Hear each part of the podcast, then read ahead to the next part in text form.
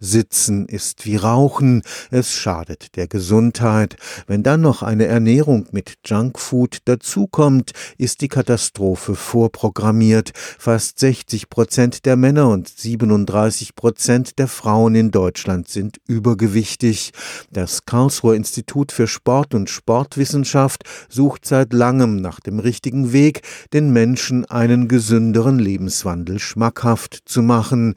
Das Forschungsprojekt Smart Family versucht jetzt mit einer App aus der ganzen Familie ein Gesundheitsteam zu machen.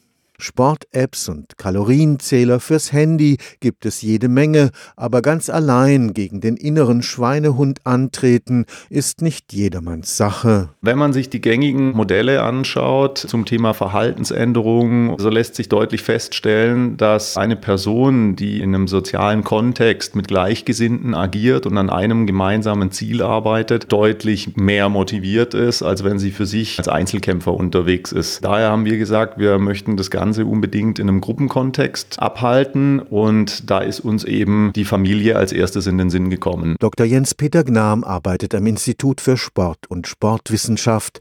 Mit der App Smart Family und einem Bewegungssensor ausgestattet sollen Familien mit Kindern drei Wochen lang ausprobieren, ob sie gemeinsam ihre Fitnessziele besser erreichen können. Im Grunde genommen setzen die Familien sich selbst die Ziele. Die einzige Vorgabe, die wir machen, ist, dass die Familie versuchen sollte, ihr gemeinsam gesetztes Ziel für die jeweilige Woche in der darauffolgenden Woche zu übertreffen. Und auch beim Essen geht es um selbstgesteckte Ziele. Wir versuchen mit unserer App dazu einen gewissen Beitrag zu leisten, dadurch, dass wir von den Familien fordern, dass sie sich eben auch für die jeweilige Woche eine Zielanzahl setzt für die Portionen Obst und Gemüse, die sie konsumieren möchten im Laufe der Woche. Ist das Familienteam in der Zielgeraden, gibt es ermutigende Rückmeldungen von der App. App.